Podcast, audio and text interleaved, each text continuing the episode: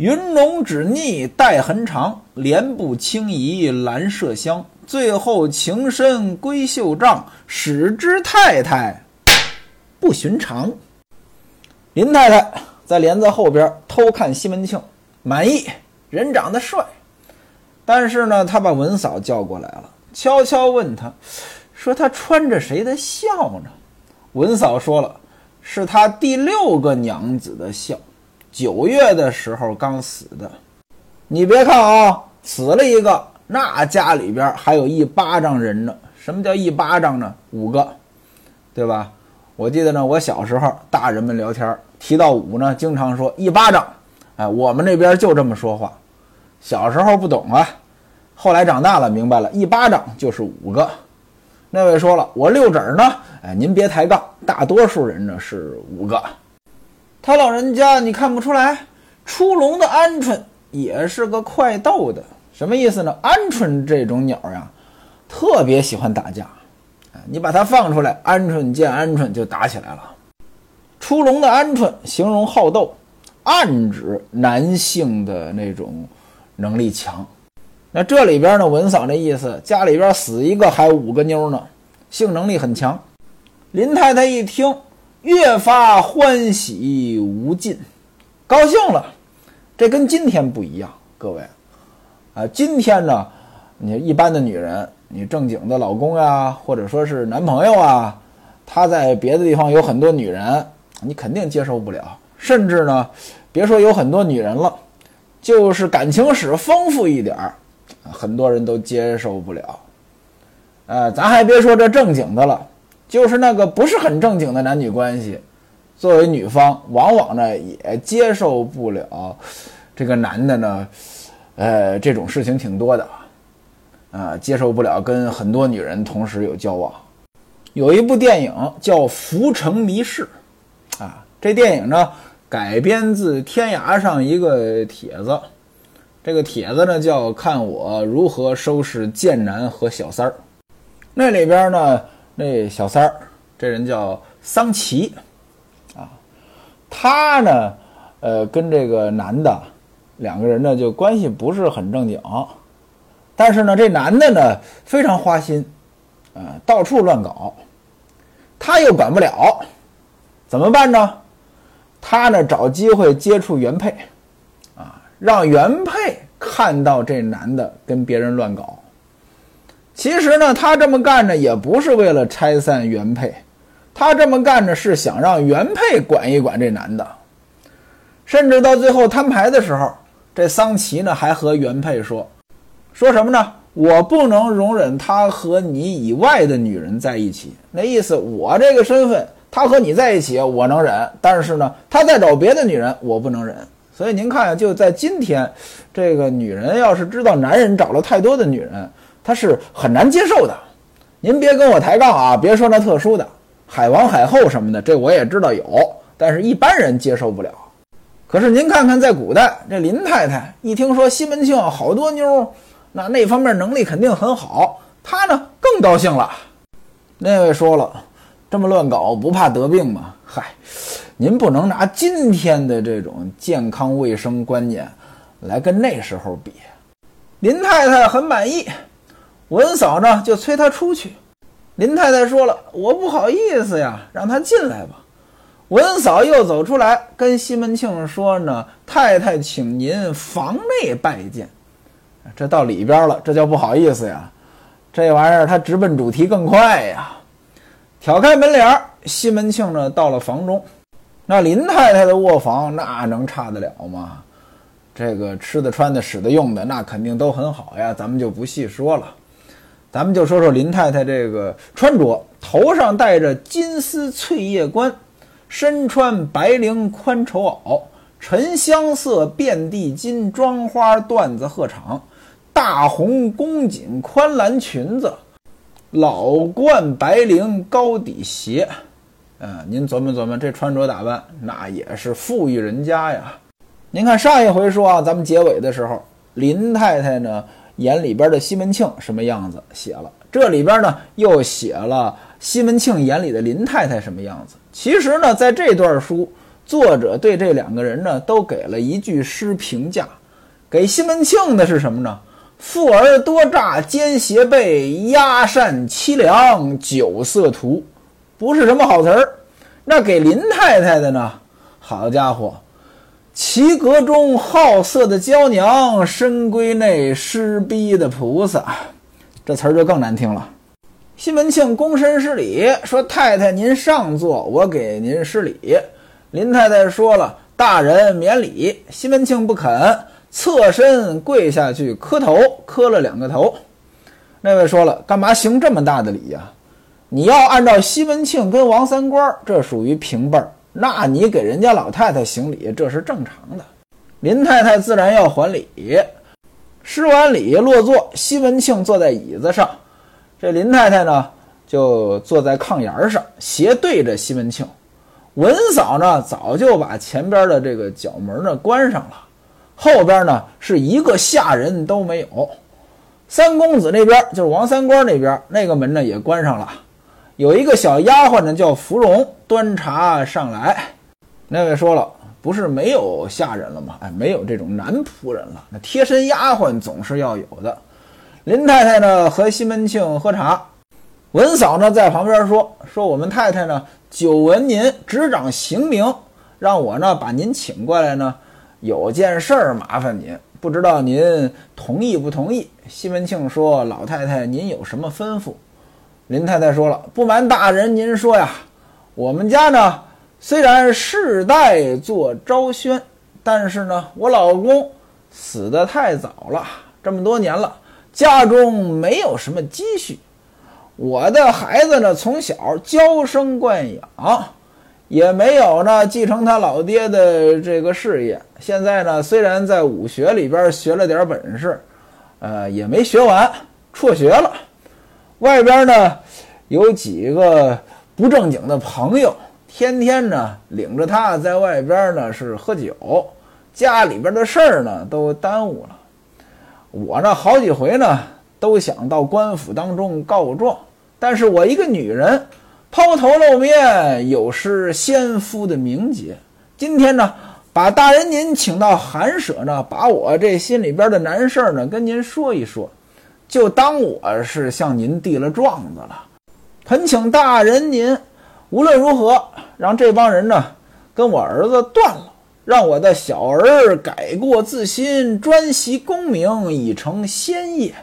大人，您对我们家就是再造之恩，妾身感激不浅，自当重谢。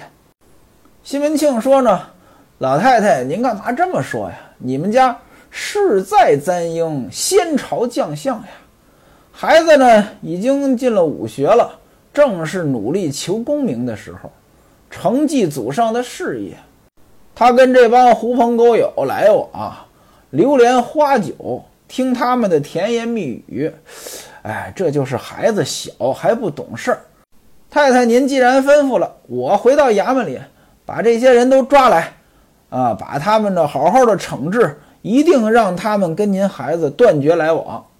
各位，您想呀，这叫什么话呀？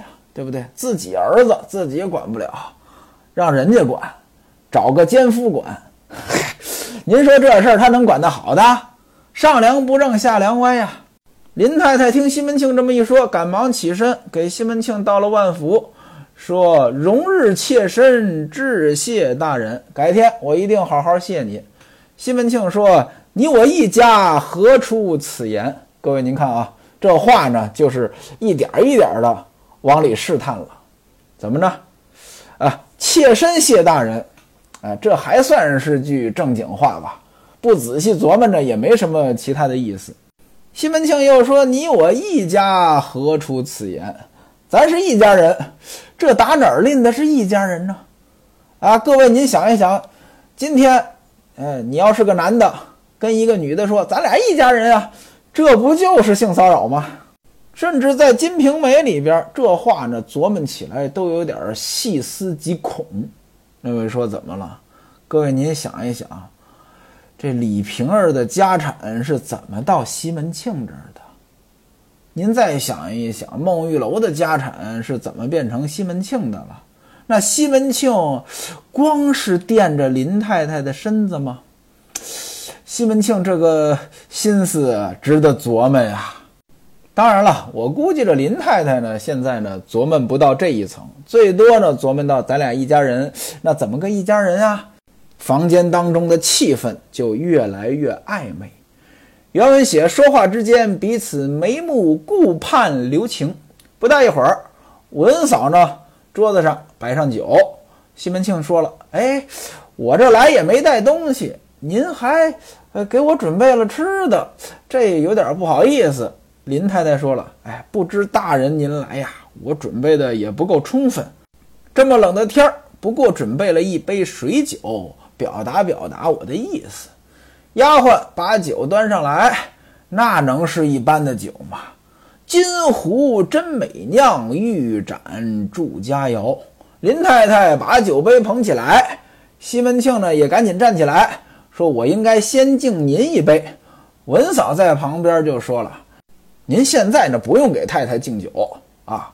十一月十五日是太太的生日，那天呢您得来，而且不能空手来，送礼来给太太祝寿。西门庆说：“哎呀，你早说呀！今天都初九了，还差六天，在下一定给太太登堂拜寿。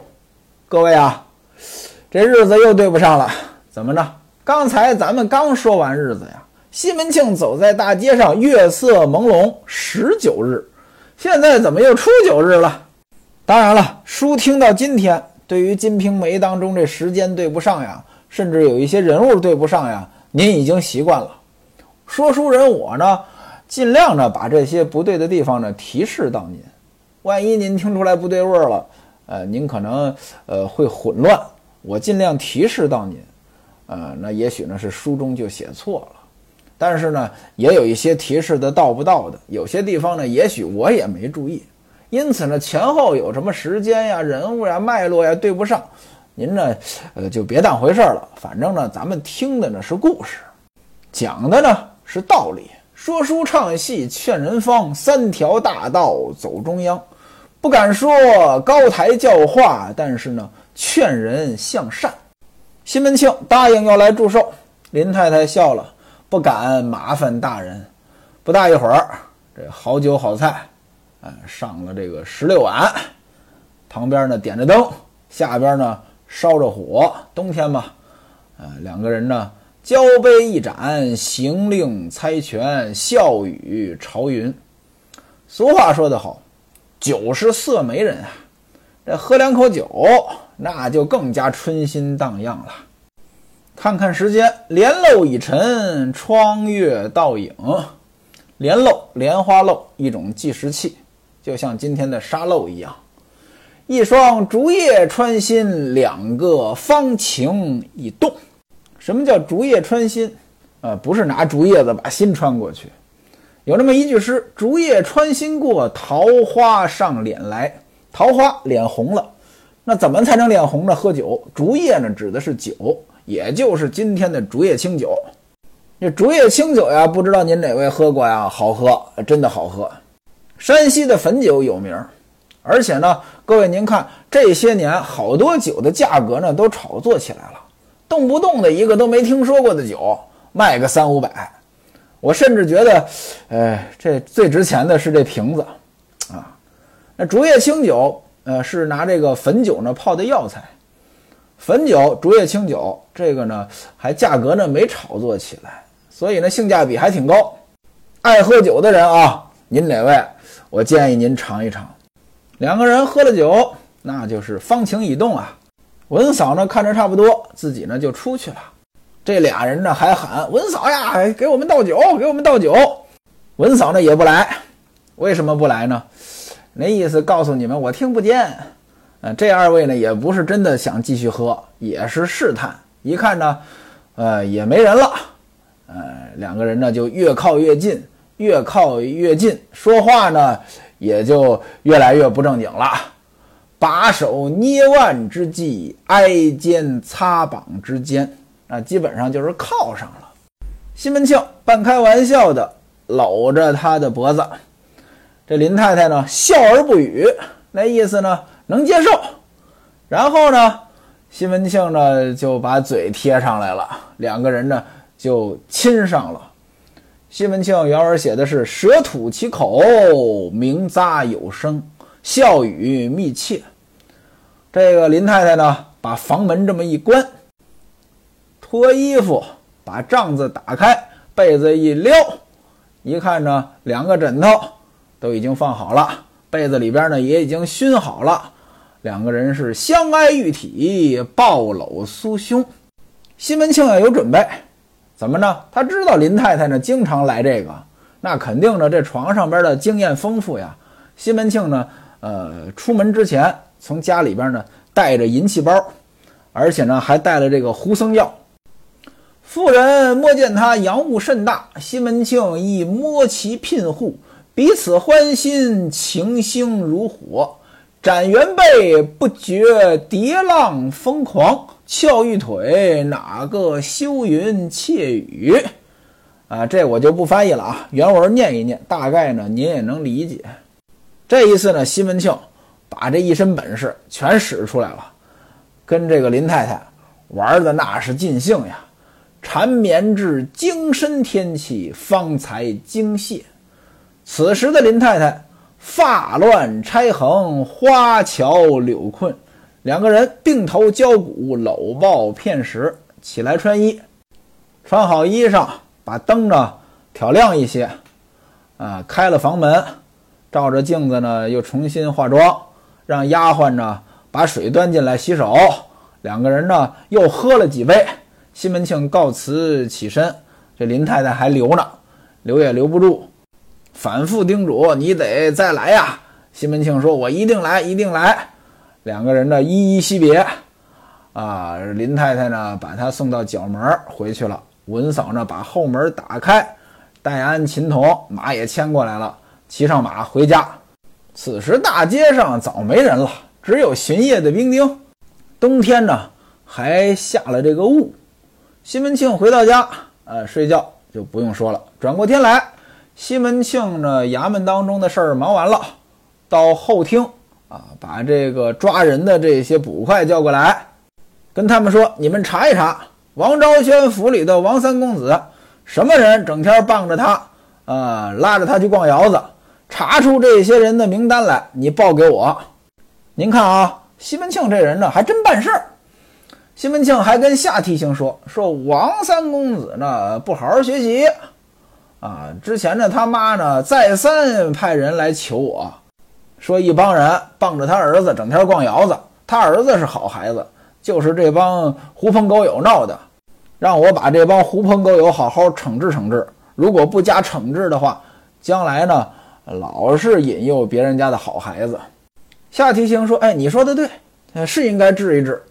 嗯，这些人呢，有了西门庆的话，那赶紧去查呗。这还不好查啊？到下午。”就把人员清单递到西门庆他们家了。西门庆一看，孙寡嘴、祝时念、小张贤、聂月、向三、于宽、白回子，这就是这帮帮闲的狐朋狗友。另外呢，呃，那逛窑子你得有女的呀，女的是谁呀？李桂姐、秦玉芝。西门庆呢取过笔来，李桂姐、秦玉芝，还有孙寡嘴、祝时念，把这四个人的名字呢给抹去了。剩下呢还有五个人，就说了小张贤这五个光棍，马上给我抓起来，明天一早带到衙门里来。那位说了，这四个人怎么不抓？两个女的不用抓，另外两个人跟西门庆是把兄弟呀，虽然说关系也不是很近，但是这点面子还是有的呀。所以各位您看呀，干啥事儿都得说你是谁，对吧？你看，同样拉着王三官逛窑子。人家孙寡嘴和祝时念那就没事儿，剩下你们几个人那就倒霉，啊，不是说他怎么干你就怎么干，这个不对，你得看看这个你有没有这金刚钻儿，你再揽这瓷器活儿。西门庆发话了，抓人去呗！一打听，啊，这帮人拉着王三官都在李桂姐家呢，干嘛呢？喝酒踢球。这帮人呢就埋伏在门口了。到了深更时分，这帮人才散。大伙儿呢把小张显、聂月、于宽、白回子、向三五个人都抓起来了。孙寡嘴和祝时念扒着李桂姐他们家的后房呢跑了。王三官呢藏在李桂姐的床底下不敢出来。桂姐一家呢吓坏了，怎么着这事儿出过了呀？工人抓过一回人了呀？这回不知道哪儿来的人，赶紧呢托人打听。王三官在李桂姐他们家躲了一宿，不敢出来。李家宝子呢？担心又是东京呢派来抓人的，到五更时分，撺的李明呢换了衣服，把王三官呢送回家。这些工人把这个小张贤他们这帮人拿到衙门听事房里边，在那儿关了一宿，蹲了一宿门房。第二天早晨，西门庆来衙门里边和下提刑的升堂，两边呢这个掌刑的这都站好了，把人带上来。每个人打了二十大板，打得皮开肉绽，鲜血崩流，这哭声呀，跟杀猪似的，响天动地啊！西门庆就说了：“说你们这帮流氓地痞，老引诱人家好人家孩子在外边逛窑子，不守本分。本来应该呢，狠狠的治你们。现在呢，我是从轻发落，就打你们这几下。要是再犯在我手里边，肯定给你们上上家。”到窑子门口去示众，各位您看呀，这就是司法，哪有什么公正性呀？哪有什么程序啊？拉来就打，打完了呢，直接赶出去。你说你上哪儿说理去？夏提刑和西门庆两个人退堂，到后边呢喝茶。夏提刑说了，说之前京中我有个亲戚崔中书，那边呢送书信来。说那个衙门当中的这个考核的这个本子呢，已经递上去了，还没有下来。今天我想跟您商量商量，咱得派人呢，到怀庆府同僚林苍风那里呢打听打听消息。他那边呢离京城更近一些，怀庆府大概在今天这个河南焦作那一带。那之前的这个京城是东京汴梁呀，开封呀，那离这个开封呢就要近一些。今天呢，要是从这个焦作开车到开封，两个小时差不多就够了。这个怀庆府的提刑官是这林苍风，他叫林承勋，那和下提刑呢是亲戚，要打听消息去。各位您看啊，这就是有人还是没人？西门庆人家早就知道消息了。翟管家给人家呃递了书信了呀，对吧？呃，这个呢还得去打听，打听呢也打听不到正根的人，只能说离京城近的人打听打听，有人没人差多少呀？这让我想起来什么呢？就炒股啊，很多人听消息炒股，我觉得这都想瞎了心了。那消息传到你耳朵里边，那都是棘手的消息了呀。你听到消息的时候。就是人家最早知道消息的人卖股票的时候，你就去接盘了。西门庆呢一听这话，哎，长官您说的对，叫上一个人来说，给你呢五钱银子的盘缠，拿着我们两个的拜帖，到怀庆府找林大人，跟他打听了京中考核的这个事儿，看看呢有没有什么通知下来，要打听到确定的消息啊，再来回报。那个人拿了钱。拿了拜帖，收拾好行李，讨了一匹马，出差去了。夏提刑和西门庆两个人各回各家。再说这帮挨打的小张贤他们，从提刑院里被打出来了，走在路上呢，大伙就琢磨：无缘无故挨一顿打呀，啊，到底是怎么回事啊？想不明白。各位您看啊，这个底层的人。啊，他就是吃亏，很多的时候你都不知道自己为什么吃这个亏。各位，您想一想，这事儿到这儿，这链条已经多长了？这事儿怎么来的？郑爱月和李桂姐两个人是竞争关系，对吧？同行是冤家嘛。郑爱月是为了整李桂姐，因此呢，跟西门庆出了个馊主意。你呢？跟王三官他妈啊搞一搞，顺便呢把王三官他媳妇呢也划拉着。西门庆好这口啊，那西门庆就划拉着了。您看王三官吃着亏，家里边有不用，到外边花钱去，结果呢，连老妈都搭出去了。这老妈呢，托西门庆啊，管管自个儿子，他不说自个儿子，说这帮狐朋狗友。西门庆呢，还真听话，跟人家都那样了，能不替人家办事儿吗？就把这帮人打了一顿。你想，这帮人怎么能想明白是怎么回事呢？他们怎么能知道郑爱月和李桂姐的竞争关系导致他们挨打？他们怎么能知道郑爱月和西门庆两个人私下里边说的这番话决定了他们会挨打？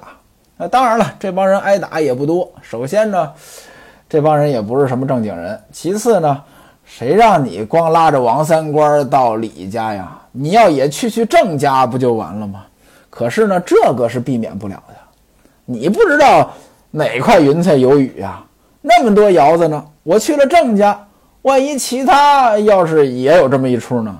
呃，这个呢是完全不可控的黑天鹅，这种风险呢具有不可预见性。那要郑爱月跟西门庆没这回，可能也没这事儿了。那要是去了郑家呢，可能也没这事儿了。但是呢，万一韩家有意见呢？这种风险呢，完全不可预测。几个人呢，就在那儿猜。小张贤说了：“难道又是东京来抓我们了？”白回子说：“不是，要是东京派人来抓我们，那怎么能这么轻易就饶过呢？”大伙儿呢，左思右想，书中暗表：“乖不过唱的，贼不过银匠，能不过价儿。”什么意思？卖唱的。那肯定呢，得乖巧一些呀，不然的话，人家谁给你赏钱呀？那银匠呢？银匠最贼，偷工减料。包括今天呢，有一些不正经的卖黄金的啊，包括呢帮你收拾金首饰的，也是各种的那个给你偷工减料。那么价儿，价儿，咱们前文书说过了，叫花子也指这些帮闲的人。能不过价儿？这价儿那能耐大，怎么着？他老在这个呃比较混乱的人际关系下呀，那你想他那脑子得转得快呀？你转得不快，来不了这个呀。各位，您想一想，您要去帮闲，那当然了，您不会干这个啊。假如您要去帮闲，啊，拉着嫖客逛窑子，您觉得这里边的事儿一般人应付得了吗？这帮人当中呢，有个叫聂月的，啊，这人聪明。这人说了：“哎呀，你们不知道，我觉得呀，我猜着了。”那位说：“聂月猜的对不对呢？”咱们下回书分解。